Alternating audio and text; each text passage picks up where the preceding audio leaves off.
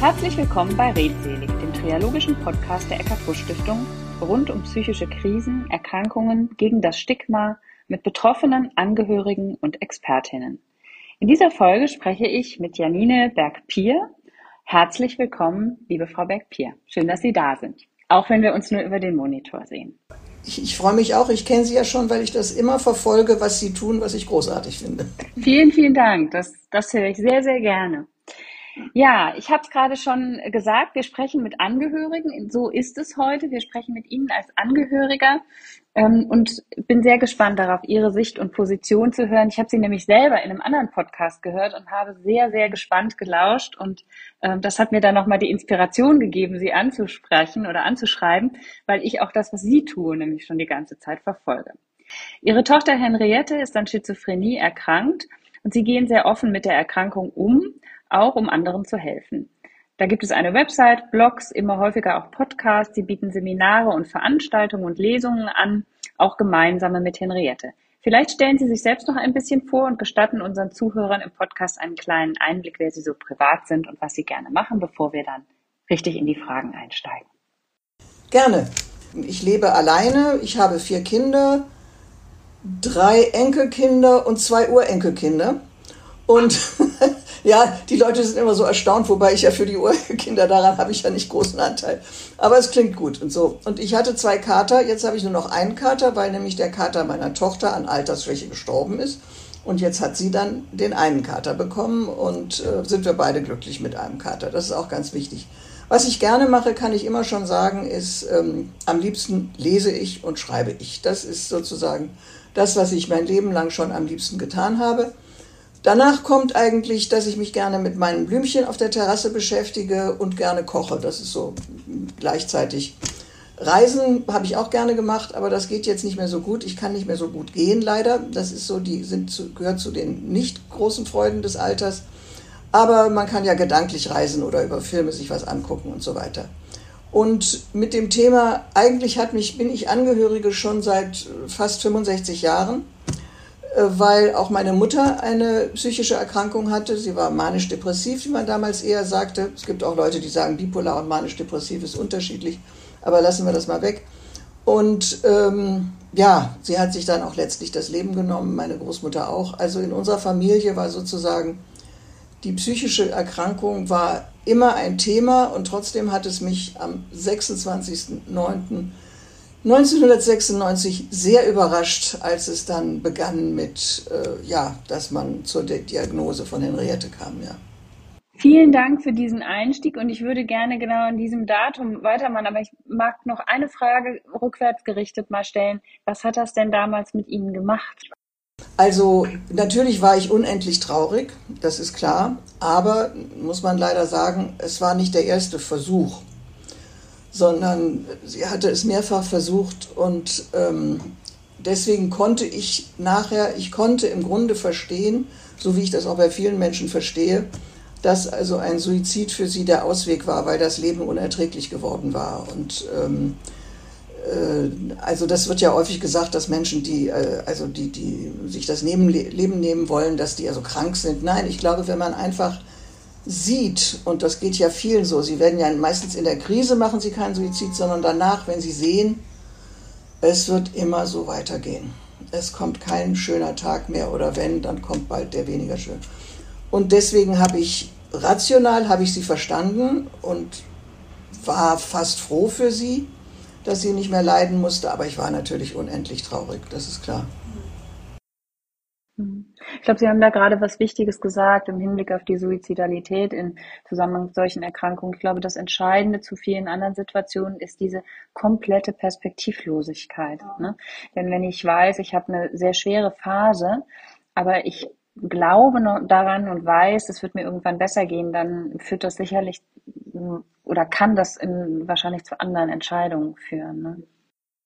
Ich wollte nur gerade sagen, deswegen ist es ja auch so wichtig, dass man mit, mit Betroffenen dass man immer, wenn man mit ihnen spricht oder sie, ich, würde mich gern, also mich nicht als Therapeutin, aber Unterstützerin sehen oder so, was ist dir wichtig im Leben?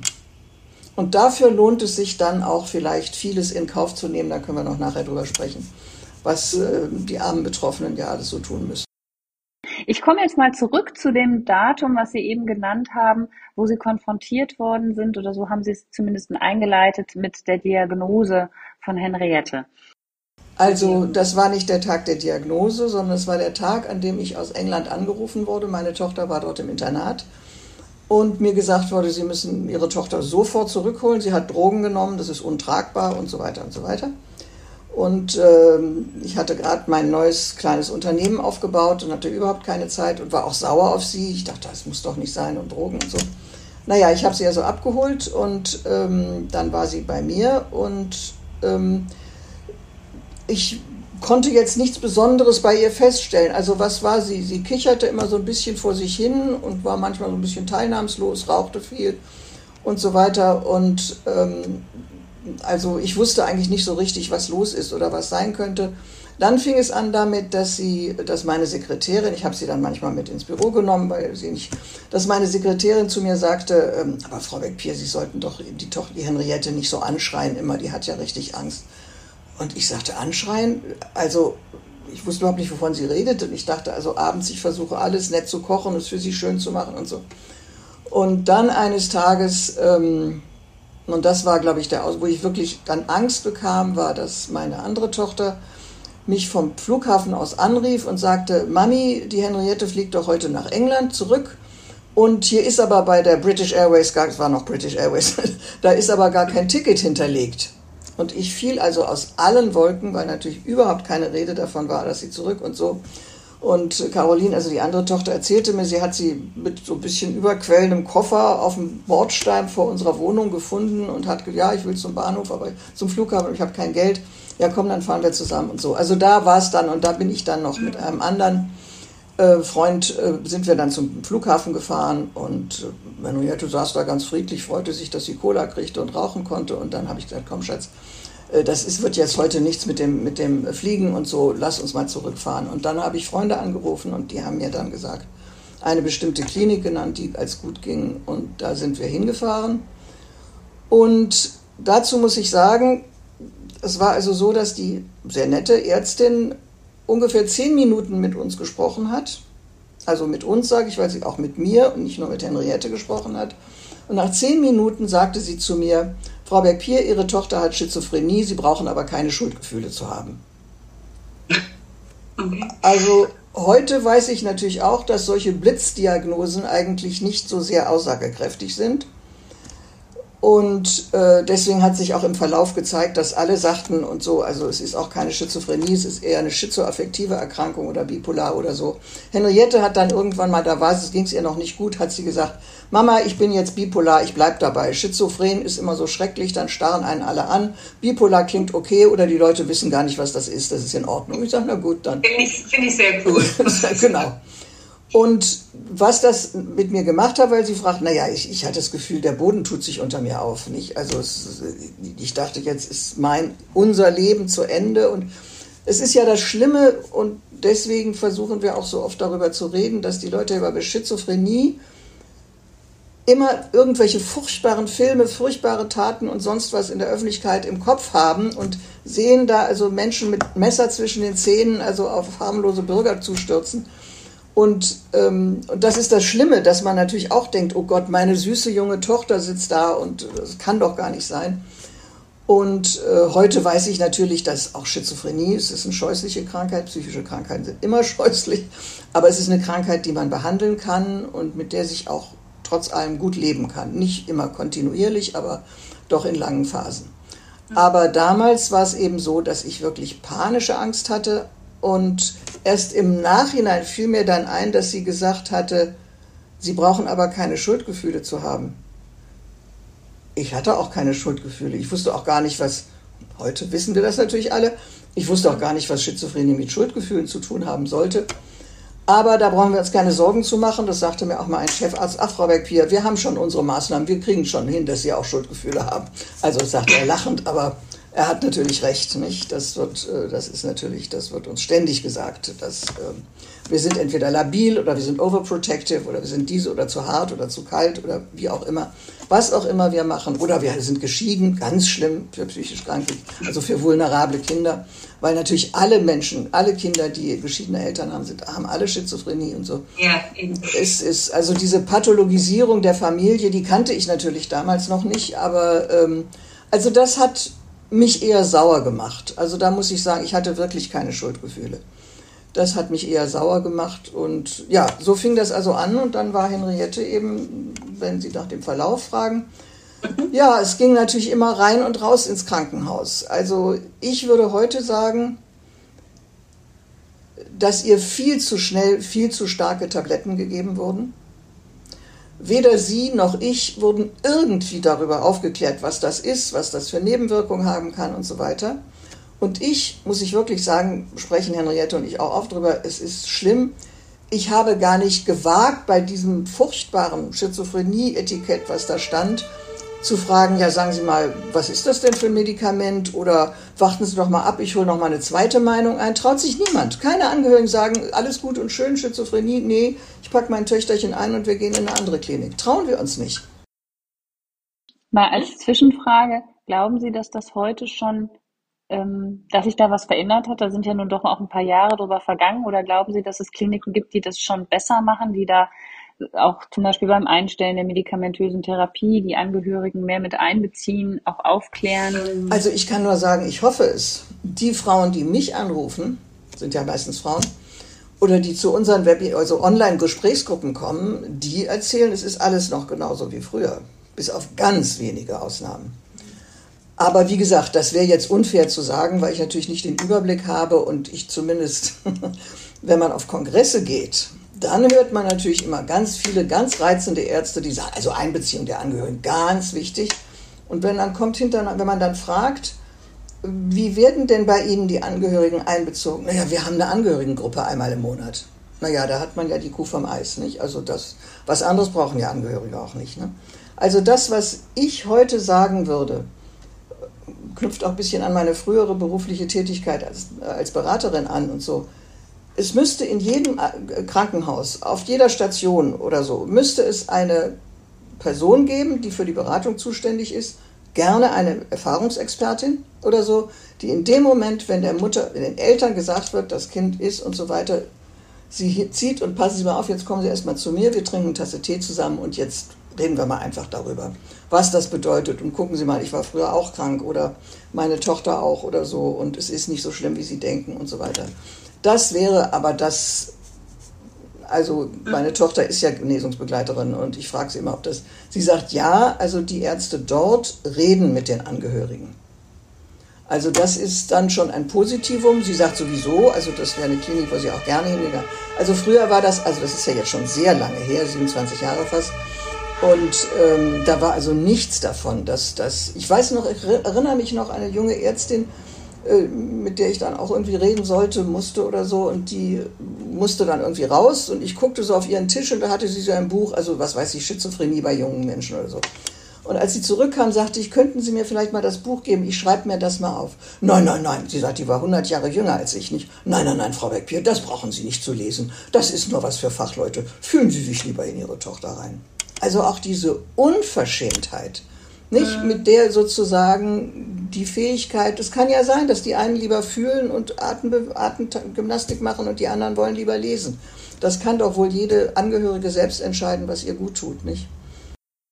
Aber in also, der Tat ist es natürlich eine lange Zeit und die Hoffnung ist wirklich da, dass sich da was getan hat. Und zumindest auch im Bereich der Literatur gibt es ja nun inzwischen wirklich eine Menge, auch für Angehörige und so weiter. Und das glaube ich schon. Wie ist denn der Rest der Familie damit umgegangen und ähm, wie ist es Henriette ergangen?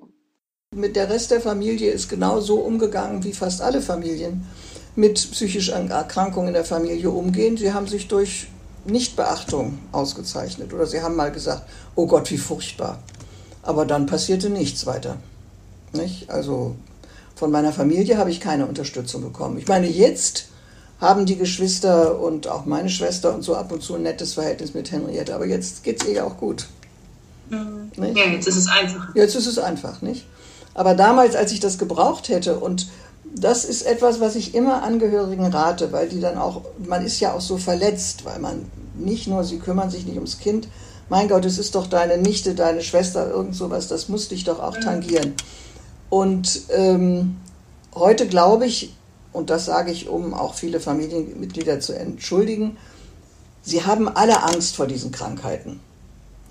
Und wir sollten ihnen sagen, und manchmal hilft es, nicht immer, also du, eine meiner Töchter sagte mal, Mami, ich weiß doch gar nicht, was ich sagen soll, wenn Henriette dann auch so sauer ist am Telefon und in der Manie oder so. Ich sagte, erzähl, sag doch einfach, das hast du mir schon erzählt, Henriette. Pass mal auf, ich wollte dir sagen, mein Sohn so und so, der kann jetzt laufen oder kommt in die Schule.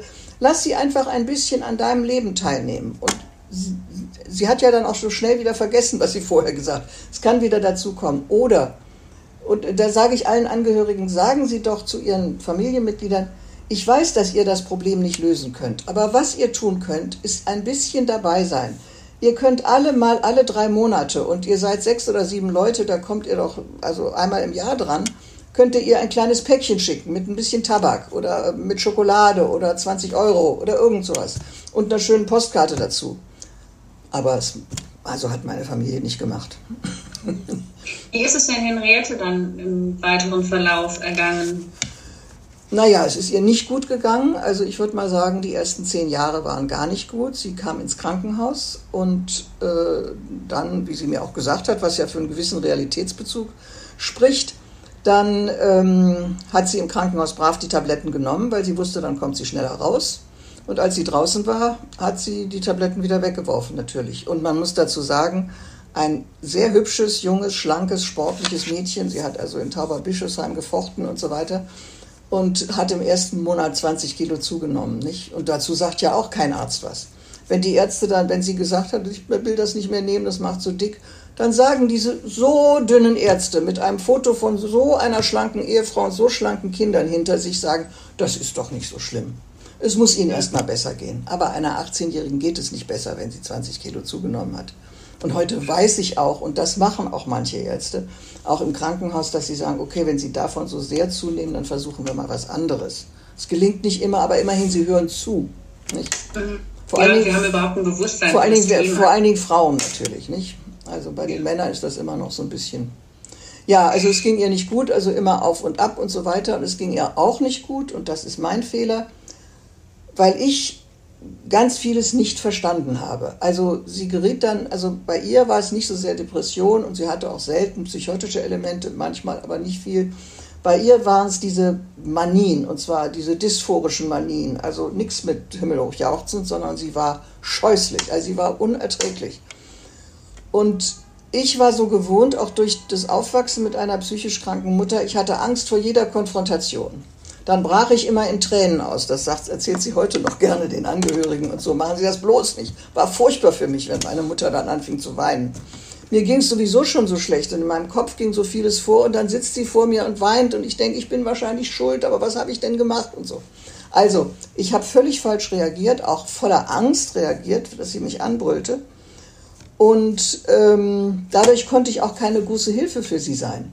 Nicht? Also, dann kamen diese üblichen Dinge mit wahnsinnig viel Geld ausgeben und so weiter. Das, was man also alles kennt und das, was mich auch fassungslos gemacht hat, äh, bis man das eher kennt. Und ja, es hat lange gedauert und das kann ich auch nur allen Angehörigen empfehlen. Es hat fast zehn Jahre gedauert, bis ich mal gewagt habe, in einer guten Phase mich hinzusetzen mit meiner Tochter und zu sagen, Henriette, kannst du mir mal erklären, warum du oft so scheußlich zu mir bist? Stimmt, ist das, ich habe den Eindruck, dass du mich hasst. Ist das so? Ich weiß nur, wie ich das sagte. Sie hatte gerade so einen Teller Gabel mit Spaghetti.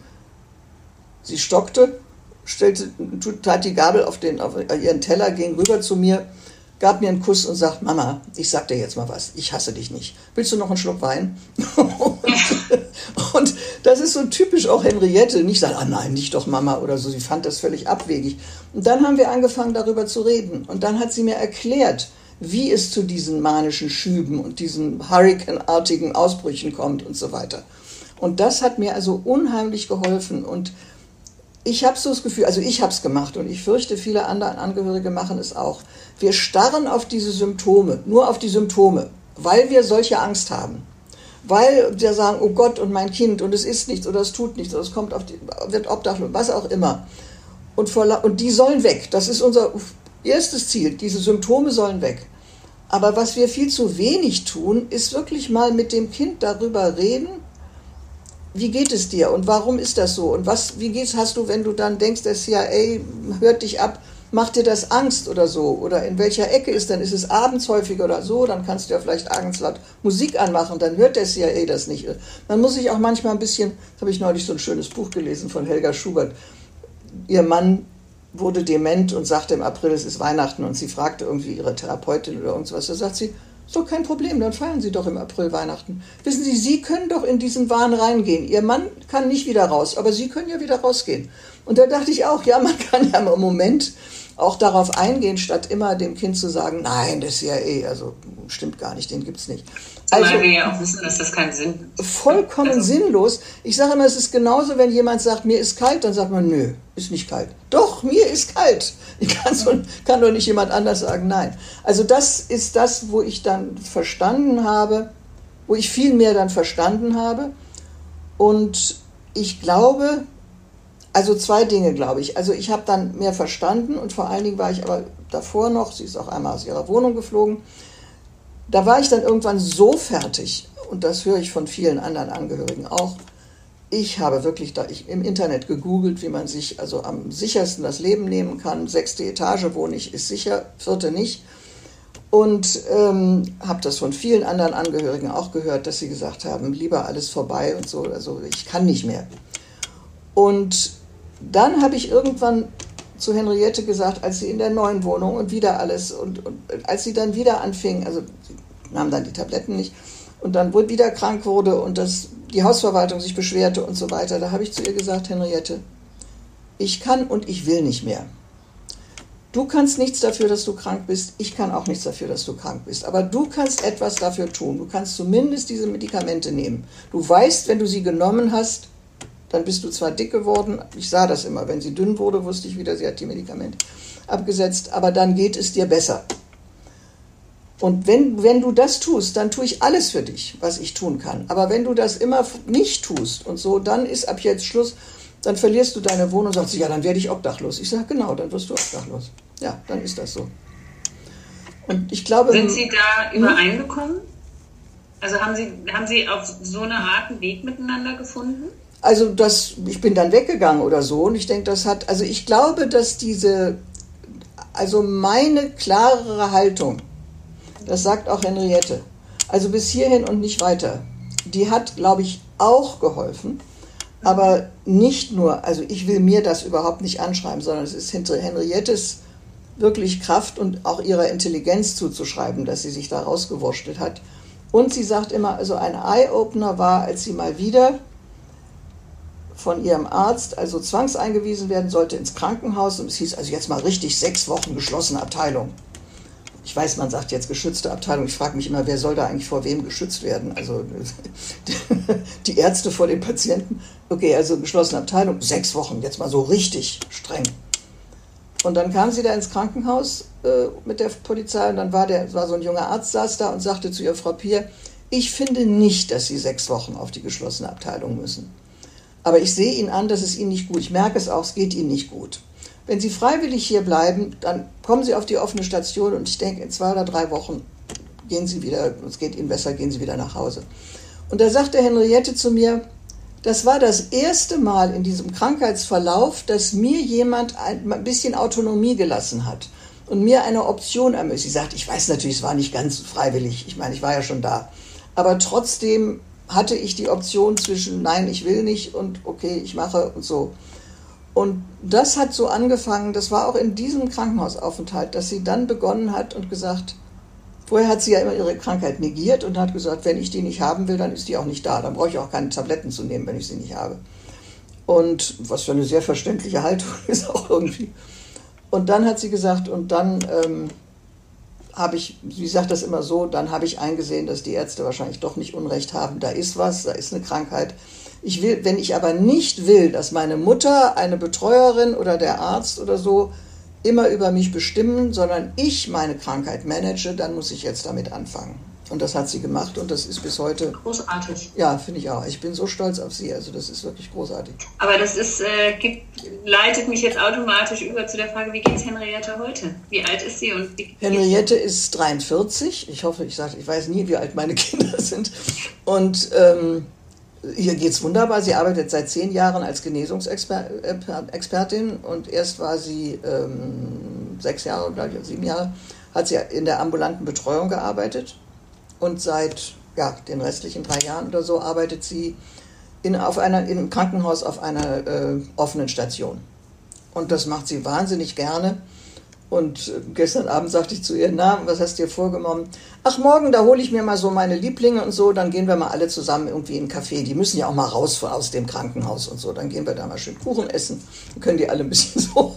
Und ich sehe sie schon da, so sechs oder sieben Leute hinter sich jetzt sie macht das gerne. Sie findet das wunderbar. Sehr schön. Sehr also, schön. Und auch ihr eigener Zustand ist stabil. Also, äh, also ich will mal so sagen, es ist, wir beide wissen, dass sie sozusagen, wie, sagen, wie nennen wir das immer, also sie hat eine latente Krankheit, also sie hat eine Disposition zur, zur Krankheit, nicht? Und sie sagt, es kann wiederkommen. Es kann mit und ohne Medikamente, mit und ohne Stress, es kann immer wiederkommen. Das wissen wir beide. Aber sie sind natürlich jetzt viel sensibler ne? und sie weiß viel schneller, wie sie damit umgeht. Genau, und da haben wir auch alle zusammen, also sie ist in so einer PIA wie viele und, und der Arzt und ich und Henriette, wir haben so unterschrieben. Also wir dürfen alle miteinander reden und ich sage zu ihr, also ich rede ja sehr schnell und viel, Henriette redet auch viel, aber nicht so schnell, sie ist viel ruhiger als ich und so. Aber wenn sie dann anfängt, sehr schnell zu reden oder auch manchmal so abfällig über ihre Kollegen oder irgend sowas, sie ist, redet nie schlecht über andere Menschen, wirklich nicht dann sage ich Henry irgendwie, ich glaube, es geht dir nicht gut. Also ist, ja, sagt sie, stimmt, ich habe auch so schlecht geschlafen. Und sie weiß das selber. Und dann hatte sie anfangs Angst und sagte, ich kann doch nicht immer mich krank melden. Und die wissen ja schon, dass ich also psychisch krank bin. Und äh, wenn ich mich, ich sage Henriette, die wollen eine, eine Kollegin haben. Die wollen keine Patientin als Kollegin haben. Die wollen dir nicht sagen müssen, Henriette, ich glaube, du musst ins Kranken oder ausschlafen. Die wollen, dass du hingehst und sagst, hört mal, es geht mir nicht so gut, ich bleibe jetzt mal 14 Tage zu Hause und schlaf mich aus. Und das ist in Ordnung. Du sollst das managen. Die wollen nicht auf dich aufpassen müssen. Und so macht sie das. Hat sie es auch ein paar Mal gemacht. War jetzt nicht so oft oder so. Nein, ihr geht es richtig gut. Also, was ich auch anderen Angehörigen sagen möchte, ist, und dann habe ich sehr schön, das ist auch ihre Chefärztin, das ist die Lieselotte Mahler, die hat ja auch in Berlin die Soteria-Station aufgebaut und die ist jetzt da Chefärztin und die hat in ihrem Buch geschrieben, eine andere Frau, eine, auch eine Genesungsbegleiterin zitiert und hat gesagt, auch nach den vielen Krisen, bei den Menschen bleibt immer eine gewisse Zerbrechlichkeit. Und das finde ich wunderschön, weil es ist bei allen so, auch wenn sie versuchen, es nicht zu zeigen oder so.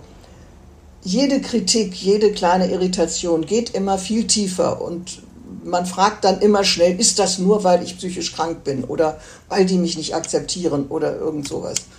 Und da mache ich dann oft bei ihr so ein bisschen, was ich so Alltagscoaching nenne. Nicht? Also dann kann sie mir das erzählen, dann reden wir drüber und so und oder ich sage dann, stimmt, die mögen dich auch alle nicht, die finden dich alle scheußlich und du wirst sicher morgen entlassen und so weiter. Ja, dann kann sie wieder lachen und dann so, aber also es bleibt so ein bisschen, ne? Diese, diese mhm. Und Sie, Sie arbeiten aber auch zusammen. Sie geben zusammen Seminare ja, oder ja. Webinare?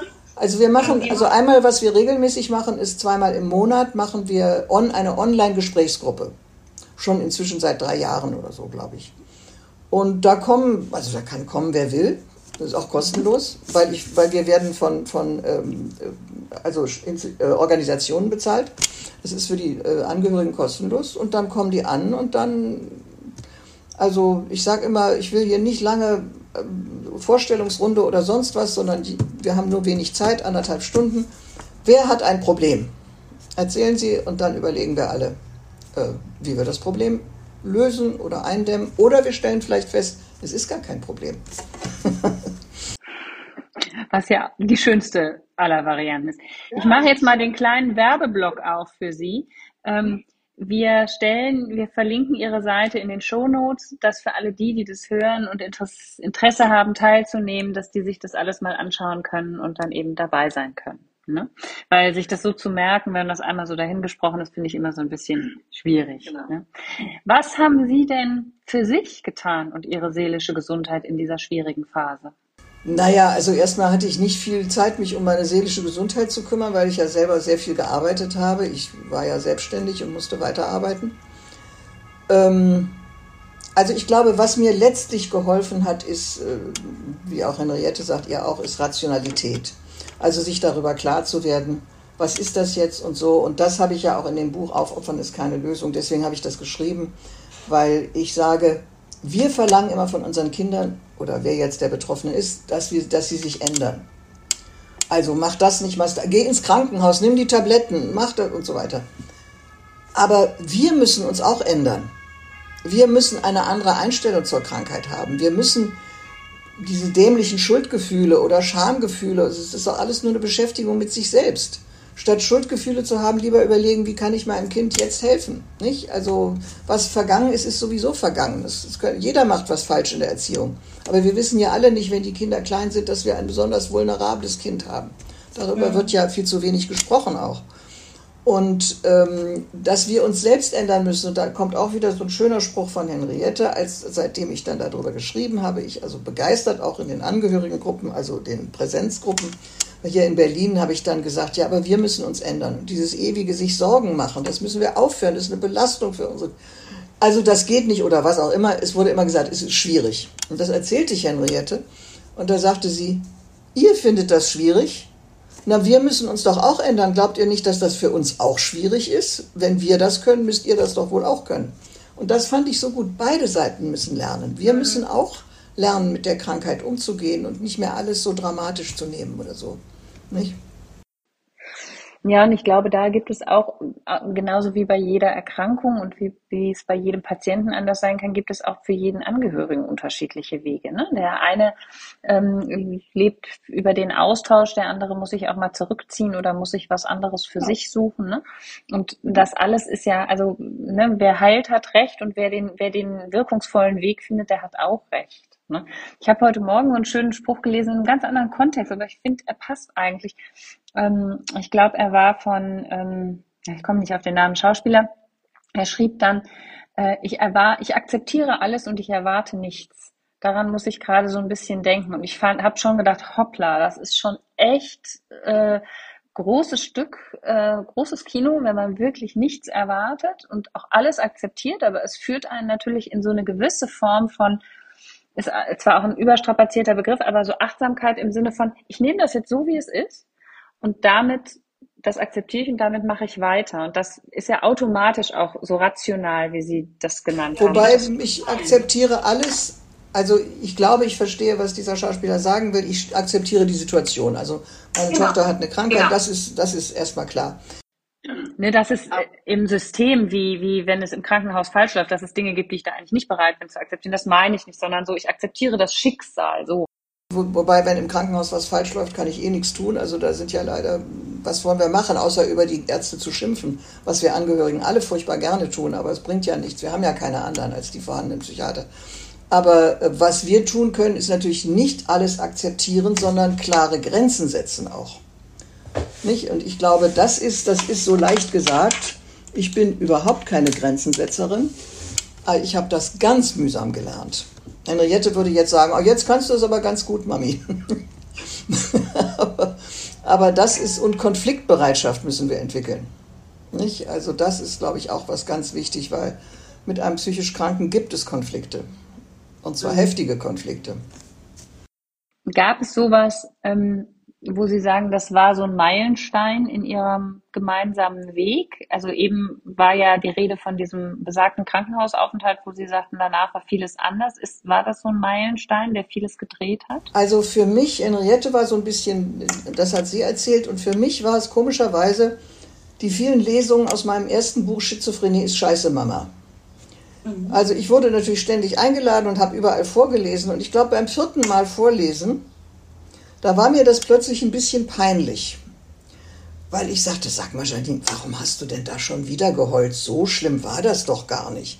Oder warum hast du denn so überreagiert? Also das, ist doch wirklich nicht so schlimm gewesen. Und da merkte ich plötzlich auch, also wenn man anders herangeht, damals erschien mir das als das Schlimmste überhaupt oder sowas. Und heute würde ich so, wenn mir also jetzt Angehörige erzählen und meine Tochter und stellen sich mal vor, was die zu mir gesagt hat oder wie die Wohnung aussieht. Ja, Sie können sich nicht vorstellen, wie doch, ich kann mir das vorstellen, aber es ist alles nicht schlimm. Das ist gar nicht schlimm, was ganz anderes ist wichtig, Ihre Beziehung zu dem Kind. Vergessen Sie die unordentliche Wohnung. Wenn Sie Geld haben, schicken Sie eine Putzfrau rein. Es ist wirklich egal. Und das, das, da habe ich plötzlich so gemerkt, also ich habe vieles falsch gemacht. Ich habe auch Henriette viel zu oft dann, da war sie ja noch sehr jung, ist sie mir brav gefolgt, ins Krankenhaus gebracht. Das hätte nicht immer sein müssen. Da hätte eine Woche bei mir zu Hause mit Schaumbad und, und leckerem Essen hätte vielleicht auch geholfen. Aber ich war so ängstlich, dass ich also jedes etwas irrationale Verhalten, also als das reden, sagen wir, das sagen wir uns ganz offen heute, nicht? Und ähm, und ich hätte auch eingreifen müssen, auch bei den Medikamenten und mal sagen, was sind das denn für, was ist das für ein Zeug, was sie dem Kind geben und so nicht. Aber äh, ich glaube, da ja. sind, sind Angehörige heute, glaube ich, weiter als ich damals war. Obwohl ich da auch nicht immer sicher bin. Es trifft ja trotzdem, trotz allem, jede Angehörige immer wie, wie einen ne? Blitzschlag oder so, nicht? Das ist leider so. Mhm.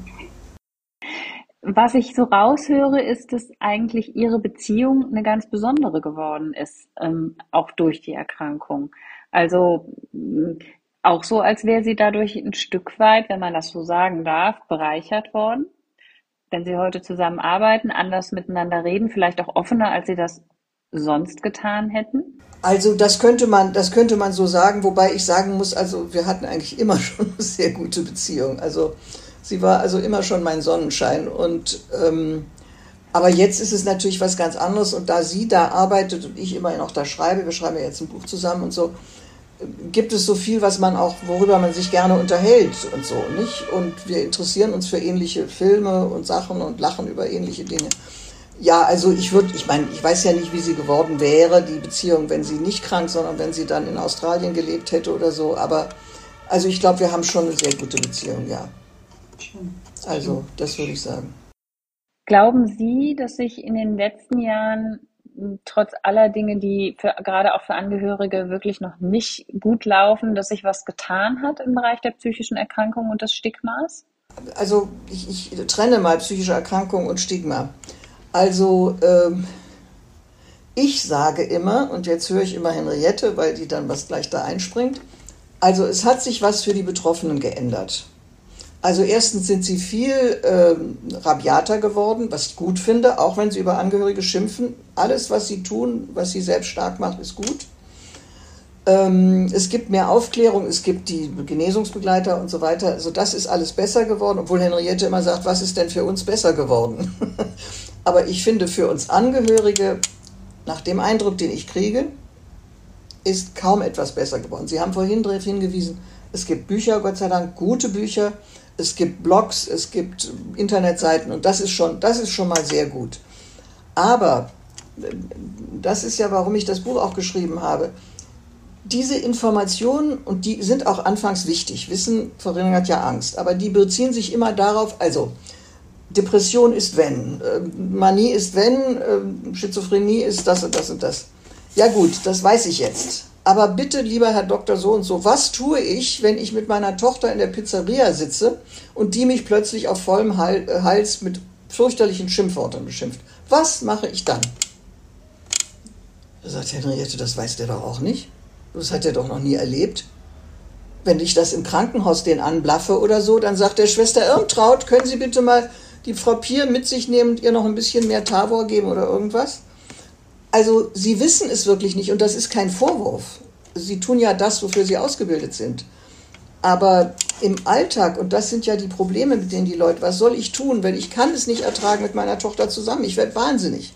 Oder sie rufen mich 20 Mal am Tag an oder so. Und dann kommt ja immer dieses, dann sage ich, Henriette sagt dann meistens, aber Sie wissen schon, dass es am Handy so einen kleinen Automatismus gibt, da kann man das leise stellen und so, dann hören Sie das gar nicht. Und dann kommt immer, aber dann wird meine Tochter sauer. Und dann sagt Henriette, und? Dann wird sie eben sauer. Äh, warum richten Sie sich danach? Und das ist, glaube ich, Das klingt so einfach, aber ich weiß selber noch, wie ich immer panische Angst hatte, irgendwie Henriette zu verärgern oder so. Also so wirklich seismografisch auf sie guckte, um Gottes Willen irgendetwas machte ich schon bei meiner Mutter oder so, nicht? Weil nicht ärgern, du willst ja nicht, du denkst ja, du bist schuld und so weiter. Also ich weiß einfach nicht, ob, also ich meine, die, die, die Angehörigenbewegung ist super, macht viel und so, das ist alles gut. Und aber ähm, ich weiß nicht, ob es wirklich für Angehörige, also für Angehörige besser geworden ist, in dem Sinne, dass sie einen Ansprechpartner für diese Alltagsprobleme haben. Mhm. Das sagte mir neulich eine Frau, wissen Sie, man müsste überall so jemanden wie Sie haben, wo man mal immer gerade, wenn man verzweifelt ist, kurz anrufen kann und sagen Sie mal, das war jetzt das oder ich habe gesagt, sie hat gesagt, war das richtig, war das falsch und dann ist nach zehn Minuten wieder gut. Das ja können Sie aber auch nicht leisten für alle. Nein, nein, nein. Ich meine, das muss ja auch gar nicht ich sein, aber es müsste ja. solche Institutionen geben, nicht?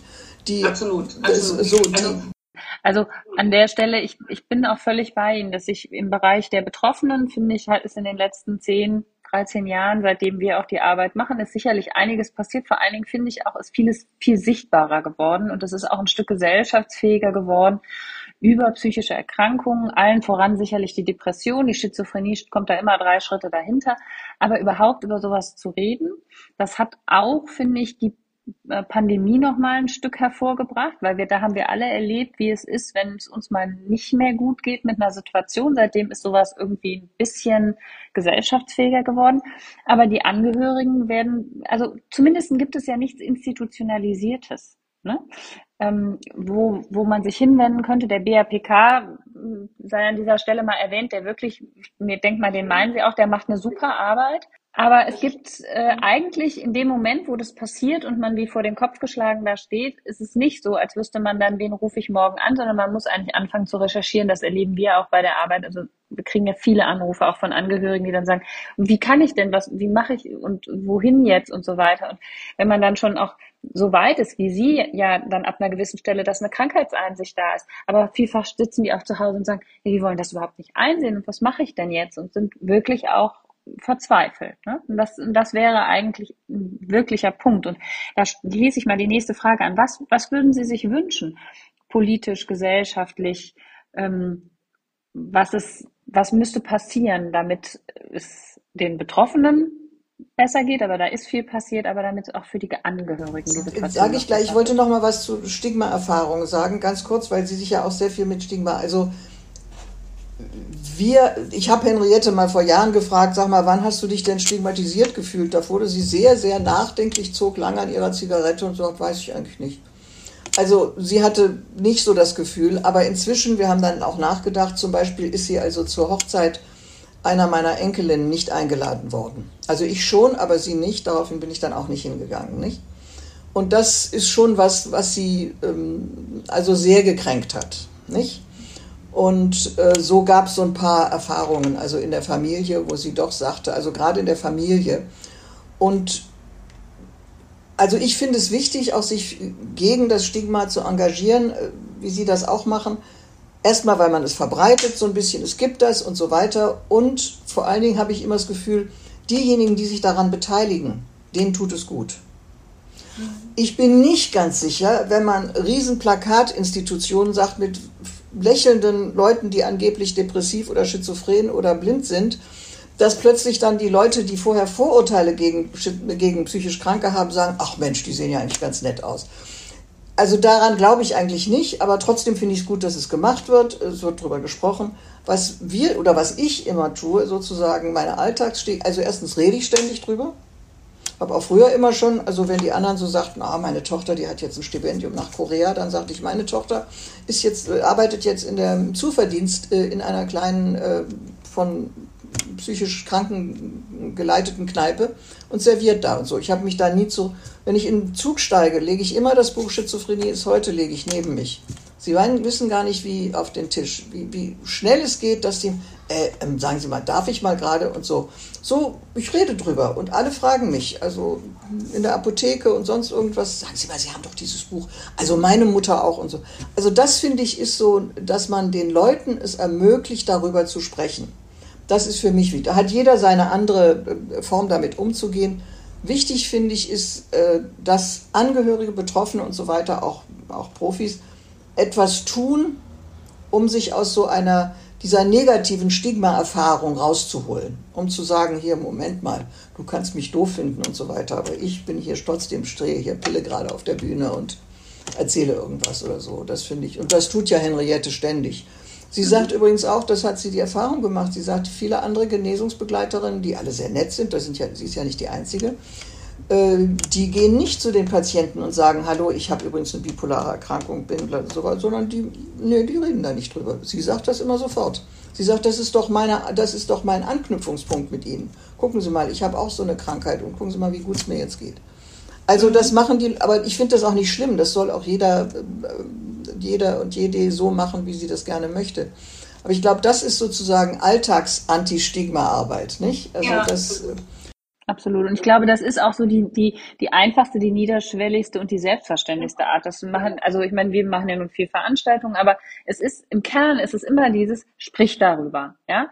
Und so, so wie Sie das tun, und ich mache genau die gleiche Erfahrung, dass wenn man nämlich dann ins Gespräch kommt oder den im Prinzip das die Plattform dafür bietet mit irgendwas, dann äh, ist man auf einmal erstaunt, wie das, das fast jeder irgendwo sagt, und ich meine, statistisch ist das ja bewiesen, jeder Dritte, ne? Ähm, dass man dann kommt, oh ja, meine Mutter, mein Kind, ich auch schon mal und die, und da kenne ich jemanden und so weiter. Und dann ist man ganz schnell drin und dann sieht man auf einmal, dass die Leute das auch total beschäftigt und sie freuen sich eigentlich regelrecht, dass sie endlich mal darüber reden können weil das ist ja kein Biertischgespräch. Ne? So. Und Vielleicht noch ein bisschen dazu, was, was ich mir wünschen würde. Also äh, erstmal würde ich mir, also mein Herz gehört ja besonders den Betroffenen, Sie sagten vorhin so keine Krankheitseinsicht, also ich mag den Begriff nicht so gerne, sondern es gibt ja Gründe, warum jemand nicht sehen kann, dass er krank ist. Das heißt Anosognosie und das ist eine Krankheit, das kann man auch nicht ändern. Und das ist ein Symptom wie Wahn oder sonst irgendetwas und äh, den kann man nicht vorwerfen. Ich finde immer, Krankheitseinsicht klingt so ein bisschen so, du bist ungezogen. Wenn du nur endlich einsehen würdest, was ich dir sage, du solltest doch einsehen, dass du dir vom Essen immer die Hände waschen sollst, Mann, Kindchen, nicht? Und äh, es gibt also verschiedene Sachen. Es gibt einmal diese Anosognosie, man kann nicht sehen, dass man krank ist, was auch bei Schlaganfallleuten, Patienten sein kann. Dann gibt es die sogenannte Denial, wie sagt man, Verdrängung. Also das hat Henriette gemacht. Die litt nicht an Anosognosie, sondern die hat gesagt, ich will die Krankheit nicht. Passt auch nicht zu meinem Identitätskonzept. So hat sie das damals nicht ausgedrückt, aber ich will sowas nicht haben. Wäre auch verständlich. Und andere Menschen, die sehen vielleicht, dass sie krank sind, lehnen aber oder aufgrund von schlechten Erfahrungen im Krankenhaus, schlechten Erfahrungen mit Psychiatern und so weiter, lehnen jede oder mit Medikamenten oder so, lehnen die Behandlung ab. Und mein Herz gehört denen. Und ich sage immer, es gibt so viel inzwischen. Also Stäb, diese aufsuchende Behandlung im Krankenhaus, also im, in, in der, im Wohnumfeld. Vieles gibt es. Aber wer kümmert sich um die, die, und das erfahren wir ja von unseren Angehörigen immer, die jahrelang zu Hause in ihrer vermüllten Wohnung sitzen, nicht mehr rauskommen, nicht essen, nur aus, aus McDonalds Pappbechern und so weiter. Wer kümmert sich um die? Niemand. Niemand. Die werden vielleicht irgendwann obdachlos, wenn die Eltern genug Geld haben, können sie denen eine Wohnung kaufen. Äh, und, und das, denke ich, ist so für mich wäre eine ganz große, ja, also ein Wunsch, dass man es den Betroffenen leichter macht, auch zum Beispiel ein Krankenhaus zu akzeptieren. Und das scheint bei Henriette so zu sein. Wenn die dorthin kommen, dann müssen die nicht sofort Medikamente nehmen. Dann sagt die Ärztin, wissen Sie was, wir warten mal ein bisschen ab. Vielleicht können wir mal ein Valium, wenn Sie aufgeregt sind oder so, aber wir warten erst mal, gucken wir ein bisschen so. Und wenn es, das hat mir jemand erzählt, dass es da früher gab in Berlin, also wenn es auch so Häuser gäbe, wo jemand, der sich scheiße fühlt oder so, einfach mal abends hingehen kann, mit anderen reden, Tee trinken, Spaghetti essen und vielleicht mal eine Nacht bleiben oder zwei, wenn sie in der Manie sowieso nicht schlafen können oder so. Also das ist so niedrigschwellig, so viel mehr. Man muss nicht immer ins Krankenhaus. Und mit dieser aufsuchenden Hilfe, das fand ich ja so großartig, da sagt Mami, das ist überhaupt nicht großartig.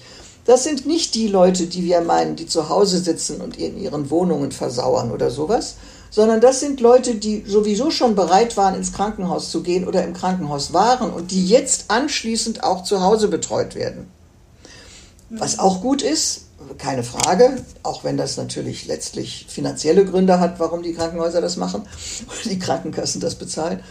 Ähm, Wobei auch Henriette sagt, ich habe von vielen anderen gehört, na, ich möchte doch nicht diesen Arzt, den ich sowieso schon grässlich fand im Krankenhaus, den will ich doch nicht bei mir zu Hause haben. Dann kommt ihr auch noch mit einer Krankenschwester, mit einer Psychologin und der Arzt auch. Dann sollen sie in meiner kleinen 40 Quadratmeter Wohnung, sollen die da alle sitzen? Soll ich dann Kaffee und Kuchen besorgen oder was? Also es findet nicht jeder gut, nicht? Mhm. aber also vom Grundsatz her finde ich schon gut, dass sie auch sagen, es gibt noch andere Möglichkeiten, als immer ins Krankenhaus zu gehen, nicht? Und davon müsste es viel mehr wie man immer so schön sagt, niedrigschwelligere Sachen haben, wo Leute hinkommen können ins Krankenhaus und sagen, ich bleibe aber nur drei Tage. Können sie ja gar nicht sagen. Dann werden sie nicht aufgenommen. Also ich bleibe aber nur drei Tage. Ich gehe auch morgen wieder oder so. Das müsste aber alles möglich sein, damit sie an. Sie müssten das Gefühl haben, das Krankenhaus ist ein Ort, an dem ich wohlgesinnten Leuten begegne, die freundlich zu mir sind, die verstehen, dass ich entweder den ganzen Tag im Bett liege oder rumkreische und sonst irgendetwas und trotzdem weiter freundlich zu mir sind, nicht? Vielleicht ist dieses ganze ähm, Konzept oder zumindest noch dieser Begriff Krankenhaus, ne, so wie Sie das eben auch geschildert haben, so ein Haus, wir haben das hier auch mal als so ein, so ein Wunschprojekt definiert. Ne? Wir hätten gern so ein, ja, wie, wie soll man das nennen? So, so, so, ein, so eine Anlaufstelle, wo man hinkommen kann, vielleicht auch mal nur, weil man gerade mit vielen Dingen des Alltags überfordert ist in solchen Krisen und sagt, gibt's hier mal einen, der mir dabei helfen kann oder so? Ich krieg das einfach nicht hin oder weil man einfach mal bleiben will oder mal die Gesellschaft braucht. Ähm, dass man einfach, wenn man schon viel niederschwelligere Angebote und Anlaufstellen hat, die auch akzeptiert würden, hätte man ja auch den Vorteil, dass wir Krankenhäuser gar nicht mehr so bräuchten. Das bin ich absolut Ihrer Meinung. Noch was anderes finde ich wunderbar und das habe ich zumindest oder Henriette, die ja viel auch in diesen Genesungsbegleitern kreisen ist. Warum werden eigentlich Genesungsbegleiter nicht hinzugezogen, wenn es zur Zwangseinweisung kommt? Also es wäre doch gut, wenn da ein anderer Genesung und zu den Polizisten sagen, jetzt bleiben Sie mal ein Momentchen da stehen, ich gehe erstmal zu Frau Meier hin und dann rauchen wir ein Zigarettchen zusammen und dann gucken wir mal weiter. Warum eigentlich nicht? Oder überhaupt, dass Genesungsbegleiter also zu den Betroffenen geschickt, sollen ja bezahlt werden. Ich finde gar nicht, dass Betroffene alles umsonst machen müssen oder kostenlos machen.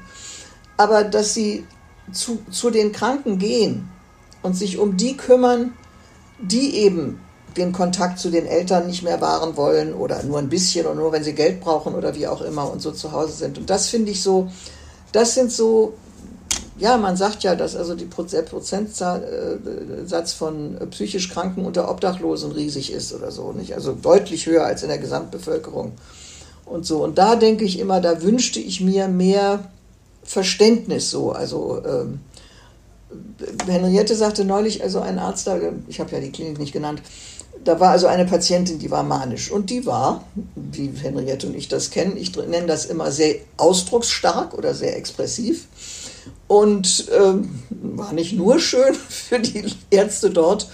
Und dann sagt der Oberarzt da, also sowas habe ich in meiner 20-jährigen Tätigkeit noch nie erlebt. Sagt Henriette zu mir, eigentlich hätte ich sagen müssen, sagen Sie mir, sind Sie wirklich Psychiater? Haben Sie wirklich 20 Jahre im Krankenhaus? Sie haben das noch nicht erlebt?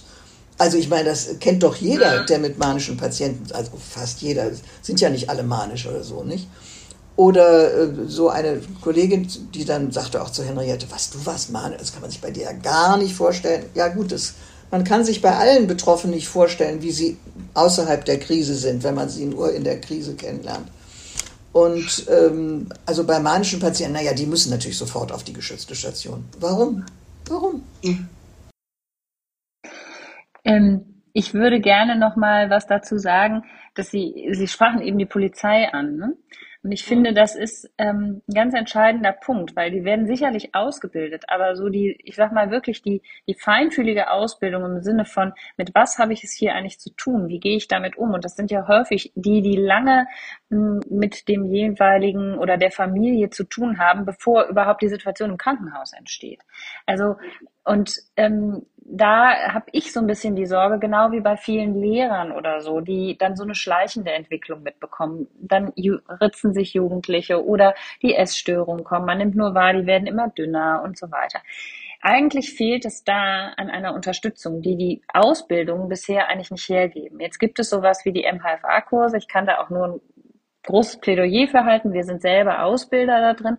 Ob es sowas ist oder was ähnliches man was dafür kreiert, Aber ich finde, eigentlich fehlt das. Es fehlt daran, also man kann den Leuten das zum Teil gar nicht übel nehmen, weil sie haben da eigentlich keine Ausbildung genossen, wie sie das richtig machen sollen. Und ich finde immer toll, wenn wirklich so Leute wie von der Polizei, vom Rettungsdienst oder Lehrer zu uns kommen und sagen, wir möchten das unbedingt machen, auch aus Unternehmen, weil wir eigentlich wissen wollen, wie man damit besser umgeht. Ne? Das äh, wäre, und das wäre oder das trägt gleichzeitig unglaublich zur Entstigmatisierung bei, weil natürlich viele Leute schneller und besser in Hilfe kommen und weil da, wo häufig solche Konfliktsituationen passieren, die dann auch später unter Umständen noch schlimmstenfalls in der Presse landen, die können schnell, viel schneller deeskaliert werden. Das ist, das ist absolut wichtig. Also das äh, macht Henriette, weil neulich äh, ging sie mit einem Arzt, einer Psychologin und sie zur Polizei und haben dann erzählt und dann hat sie von sich erzählt, sie hat zwei Einweisungen hinter sich und das Witzige war, dass einmal waren das ein reizendes Pärchen, also Mann und Frau und ähm, die haben dann zu ihr gesagt, ja, also wir müssen und leider und was, was sagte der Mann dann zu ihr, kommen Sie, wir rauchen erstmal eine Zigarette zu ich habe keine Zigarette, ja, dann hier nehmen Sie doch meine und so und die Frau hat ein paar Pulloverchen eingepackt und so weiter und dann rief er, ich war nicht in Berlin an und ich fing an zu weinen, als ich hörte, wir müssen Ihre Tochter nicht sagte er zu mir, bitte nicht weinen, ich kann keine weinenden Frauen aushalten. Außerdem ist Ihre Tochter eine ganz süße, wir bringen sie jetzt ganz friedlich. So, war alles wirklich wunderbar. Das zweite Mal war es ganz grauenvoll. So, Henriette erzählt davon und erzählt auch, dass sie sicherlich niemals gefährlich hat, noch nie irgendjemand geschlagen oder irgend sowas. Und die waren begeistert, fanden das, haben sie lauter Fragen gestellt und so. Und hinterher sagt trotzdem ein Polizist, sie sagt, der hat geklatscht und fand es toll und hat Fragen gestellt und hat hinterher gesagt, naja, aber Frau Pier, also aufs Sofa neben Sie hätte ich mich ja doch nicht gesetzt. Also da muss man doch immer an Eigensicherung denken. Sie erzählt gerade stundenlang, dass sie nicht gefährlich war, sondern dass ihre Wohnung natürlich sonst wie so. Also, und aber ich verstehe auch den jungen Polizisten, der hat natürlich auch schon von ganz anderen Dingen gehört. Und die werden ja sowieso immer dann gerufen, wenn jemand in also eine schlimme Krise gerät sodass die immer nur die, die ähm, äh, Patienten oder Betroffenen kennen, wenn sie eben dann wirklich halt wahrscheinlich so aufgeregt und so verwirrt und so bedrückt von ihren Gedanken oder so, dass sie dann eben wirklich laut kreischen und sonst irgendwas machen. Wovor man dann natürlich Angst hat, nicht? Das ist, ist ähm, absolut. Absolut. Es ist auch nicht unverständlich. Also vor allen Dingen auch so, wie die Medien zum Teil die Themen dann weiter transportieren, das ist dann nicht unbedingt förderlich. Liebe Frau Beck-Pier, wir sind schon sehr weit fortgeschritten. Deshalb stelle ich Ihnen jetzt auf jeden Fall aber noch die Frage, weil ich einfach auch neugierig bin. Und mir haben Sie schon mal ein bisschen was dazu verraten, aber ähm, das möchte ich unseren Zuschauern nicht vorenthalten. Wie sind Sie zu dem Thema und der Beschäftigung mit dem Alter gekommen? Weil auch dazu haben Sie ja ein Buch geschrieben. Das ist ganz einfach gesagt. Also es gibt ja bei allen Angehörigen ein wichtiges Thema, wird auch das letzte Kapitel in unserem Buch werden.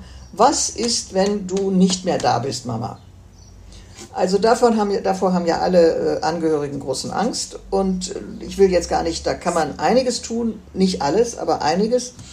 Ähm, und äh, darüber schreiben wir auch und so. Aber vor allen Dingen, wie Henriette immer sagt, außerdem müssen die Angehörigen auch eine gewisse Risikokompetenz entwickeln. Man kann eben nicht alles im Leben bestimmen. Man muss eben mal das Risiko eingehen, dass wieder eine Krise. Müssen wir ja auch, sagt sie. Für mich ist das täglich.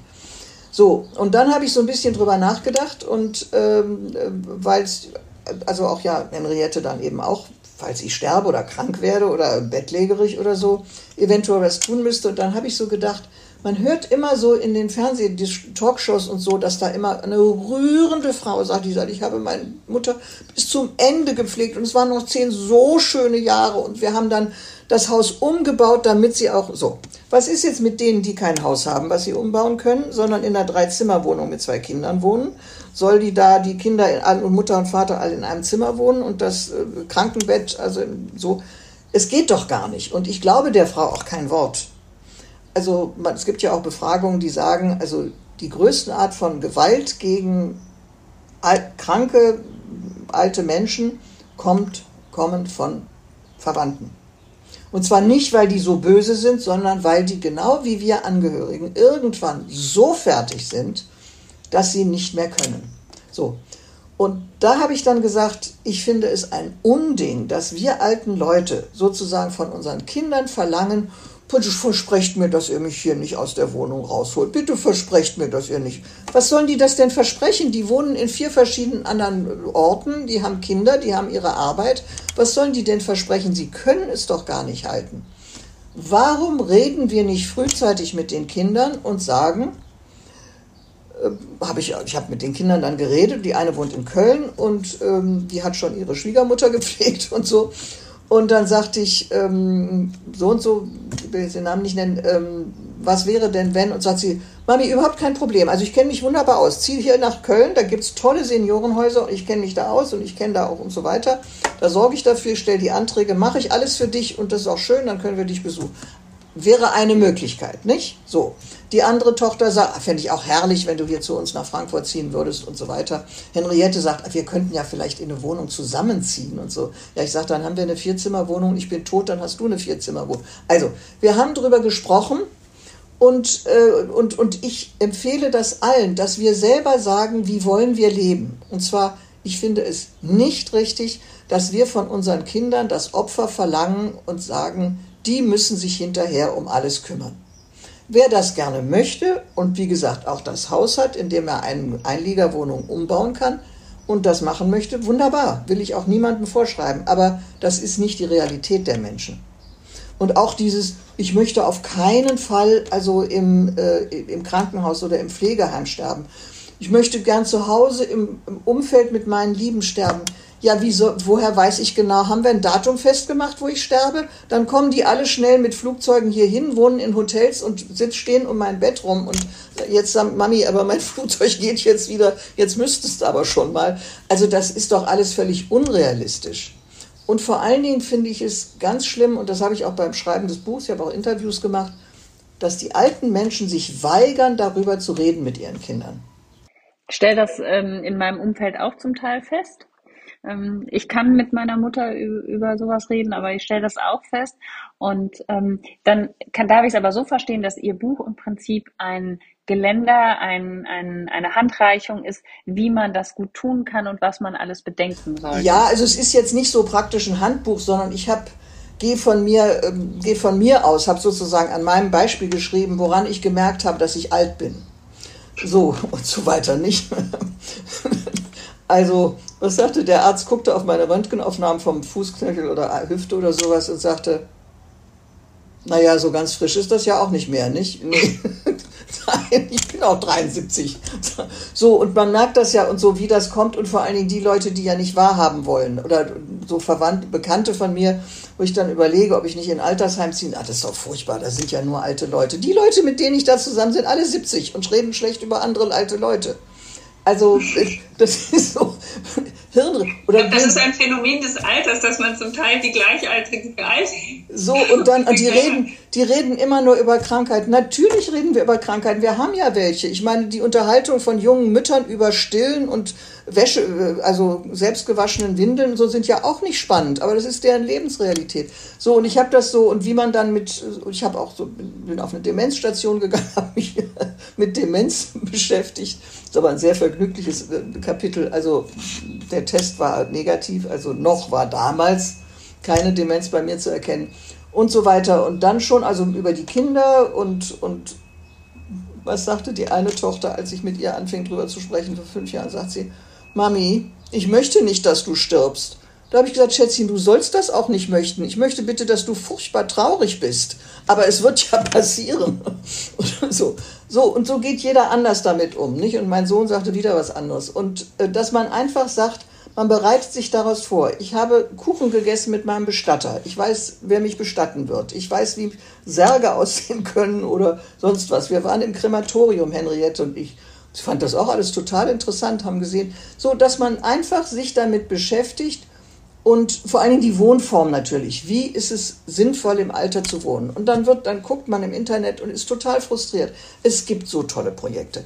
Mehrgenerationenhäuser und sowas, Altenwohngemeinschaften. Und also ich war begeistert und wollte mich, sind alle seit fünf Jahren schon vergebene Warteliste von 400 äh. Leuten. Es ist überhaupt und nicht. Wenn man nicht spricht, kriegt man nämlich keinen Platz, wenn man nicht mal darüber gesprochen hat. Äh, so, das auch und so. Also es ist alles viel schwieriger und, und ich bin dann, habe dann letztlich die wunderbare Variante, dass wir hier gegenüber, also wir haben zwei Wohnungen gegenüber, da ist ein Ehepaar in meinem Alter und wir haben uns angefangen so gut zu verstehen, dass wir jetzt also Schlüssel austauschen, da kann man auch mal im Nachthemd rüber huschen und so und wir haben so eine Art Wohngemeinschaft also auf, auf einer Ebene, nicht? Also dass man einfach angstfrei sich damit beschäftigt und was mich wirklich gefreut hat, ein Freund von mir wohnt auf Ibiza und er hat das, fand es auch toll, alles in meinem Alter, hat das dann Freunden geschenkt und dann sagt er, stell dir vor, die haben gesagt, sie ziehen, verkaufen ihr Haus in Ibiza, ziehen wieder nach Deutschland. Sie haben jetzt erst gesehen, was alles auf sie zukommen kann.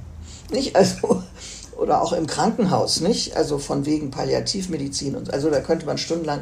Also man muss sich damit beschäftigen und wie, welche Lösung jedes Kind und also Elternpaar, wie die finden, das muss jeder selbst. Das ist, immer, das ist immer individuell. Aber mir wird gerade klar, dass sich hier der Kreis der Themen auch schließt, weil auch über den Tod und das Alter zu sprechen ist letztlich stigmatisiert. Ne? Wir sind eine Gesellschaft von, ne, wir immer, man muss immer jung und fit und alles sein. Und ähm, ne, man möchte zwar gerne im, äh, sagen wir mal, ein bisschen reifer sein, um bei gewissen Dingen mitzumachen, aber ansonsten immer schön jung. Und es hat genauso ein Stigma. Ne? Ähm, da, wenn, wenn dann die Leute zu mir sagen, nein, das Ganze am Telefon, das kann ich mir gar nicht vorstellen, dass sie schon so alt sind. Ich meine, wie scheußlich müsste ich sein oder mit in meinem Alter oder so? Das kommt natürlich, dass wir alle ganz falsche Vorstellung. Ich meine, es sind nicht mehr alles diese alten Muttchen mit einem grauen Knödelchen hinten oder so. Aber auch schon alleine, also auch gebrechlich sein. Also was sieht man? Es ist so toll, es gibt so tolle alte Leute. Also der ist 68 und der klettert noch den Nanga Parbat drauf. Ja, warum soll ich eigentlich den Nanga Parbat? Ich möchte gern den ganzen Tag auf dem Bett liegen und lesen und einen schönen Film sehen. So, also man hat, und es werden aber immer nur die Bilder von alten Leuten gezeigt, die also etwas tun, was alte Leute eigentlich nicht tun. Sitzt ein junges Mädchen neben mir im Zug, ich schreibe irgendwas auf meinem iPad, sagt sie, also ich muss Ihnen das ja mal sagen, ich finde das ja so toll, dass Sie in Ihrem Alter mit dem iPad, und Sie haben ja da auch eine Powerbank und so, ich gucke sie an und denke, spinnt die? Also, aber das ist eben, meine Mutter kann das nicht. Und sagt sie, ich sage, wie alt ist denn Ihre Mutter? 54. Hm. So, nicht? Also, das ist, das, das Alter ist nur dann schön, wenn man es möglichst nicht so richtig sieht. Das ist ein schöner Schlusssatz. Den nehme ich jetzt mit, aber das, er ist sehr wahr. Ich sage ganz, ganz herzlichen Dank, liebe Frau Beck-Pier. Und eine letzte Frage stellen wir ja allen unseren Gästen mit der Bitte um eine knackige Antwort. Ähm, was tun Sie oder was ist Ihr persönlicher Tipp für Ihre seelische Gesundheit? Für meine seelische Zufriedenheit ist ein großes, weiches Bett, mein Kater, etwas Schönes zu essen, ein wunderbarer Film und ein schönes Buch. Und ein MacBook. Das ist das, was mich glücklich macht. Und der Blick auf die Terrasse, auf die Rosen. Sehr schön. Vielen, vielen Dank dafür. Und ich sage insgesamt vielen Dank für dieses offene, sehr sympathische, nette Gespräch, für die vielen Tipps, die da auch drin waren für die Angehörigen. Und wir verlinken sie auf jeden Fall in den Shownotes. Danke an alle Zuhörenden und in der nächsten Episode spricht Paula Messler mit Anna Stechert über ihre Erfahrung mit Depressionen und wie Yoga geholfen hat. Vielen Dank, bis bald bei Rezi.